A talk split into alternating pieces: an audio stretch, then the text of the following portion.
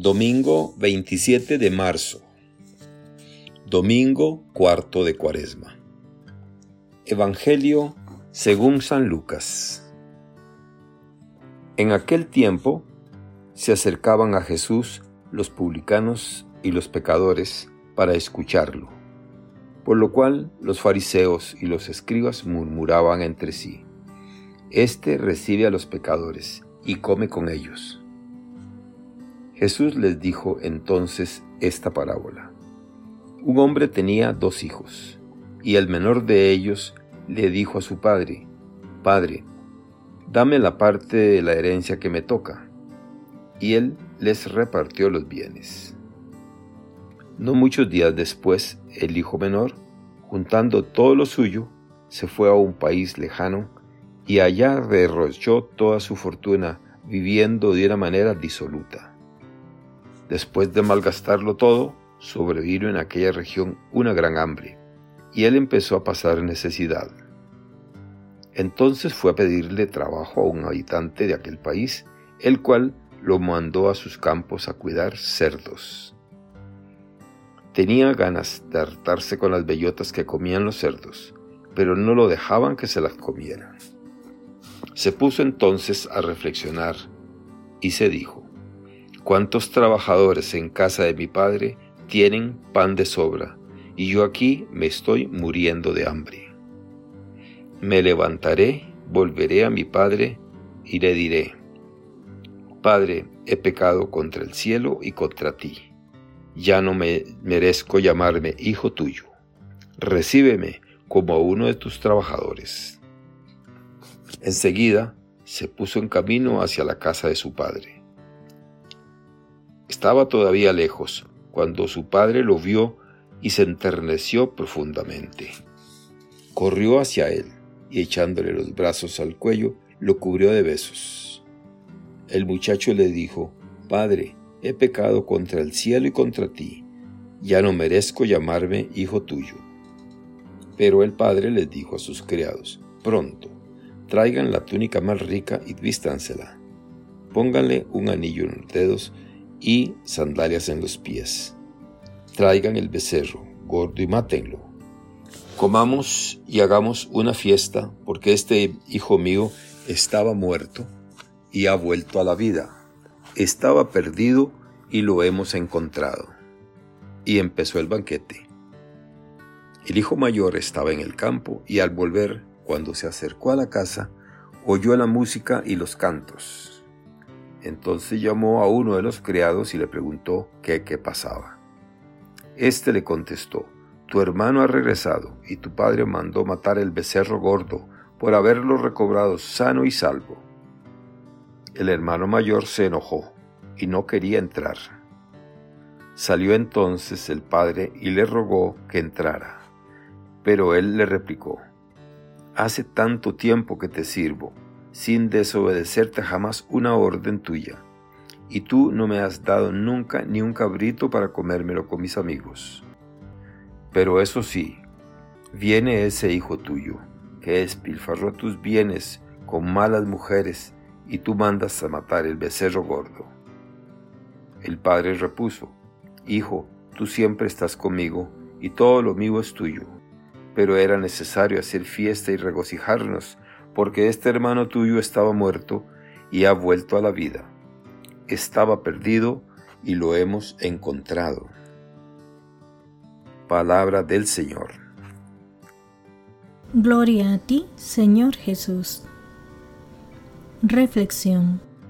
Hermanas y hermanos, llegamos hoy al cuarto domingo de Cuaresma, conocido como Domingo Letare o Domingo de la Alegría su nombre se debe a la antífona con que comienza la misa de hoy.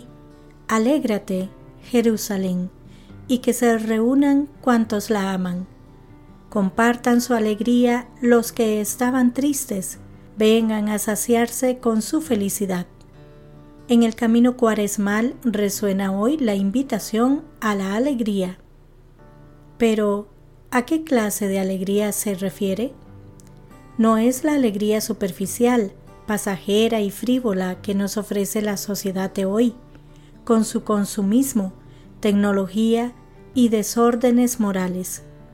Se trata de una alegría, un gozo, que nace en lo más profundo del corazón y no es pasajero, sino perdura en el tiempo.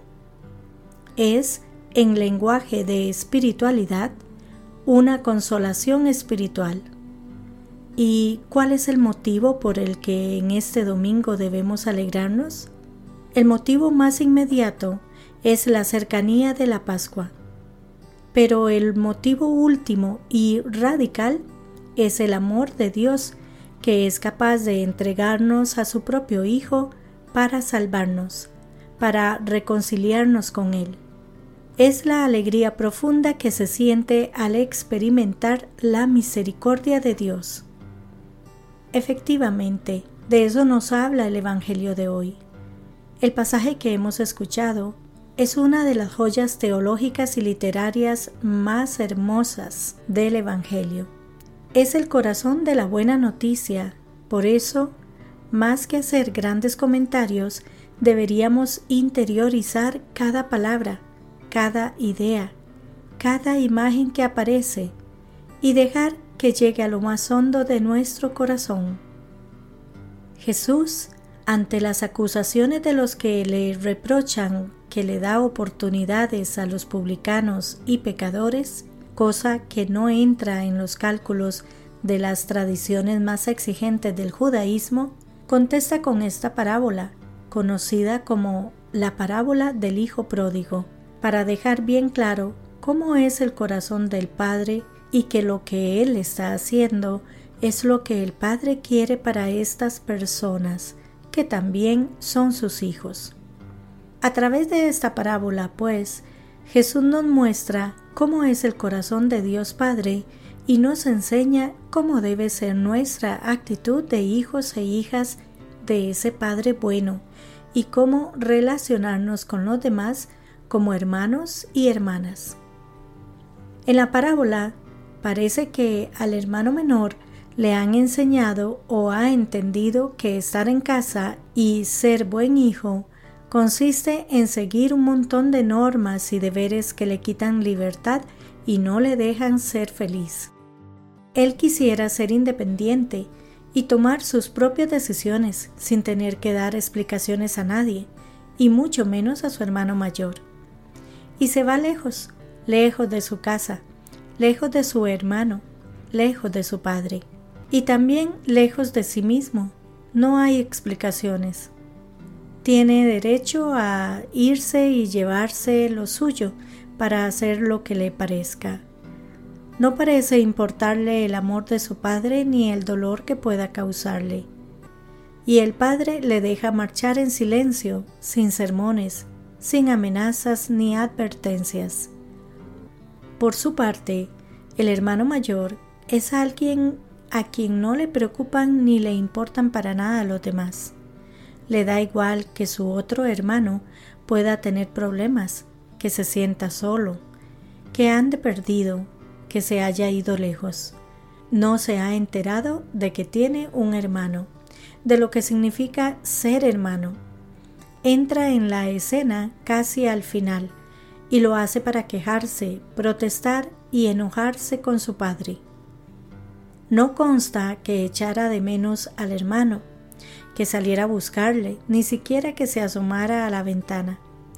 No hay ningún deseo de que vuelva, solo pretende conservar sus derechos y exigir reivindicaciones.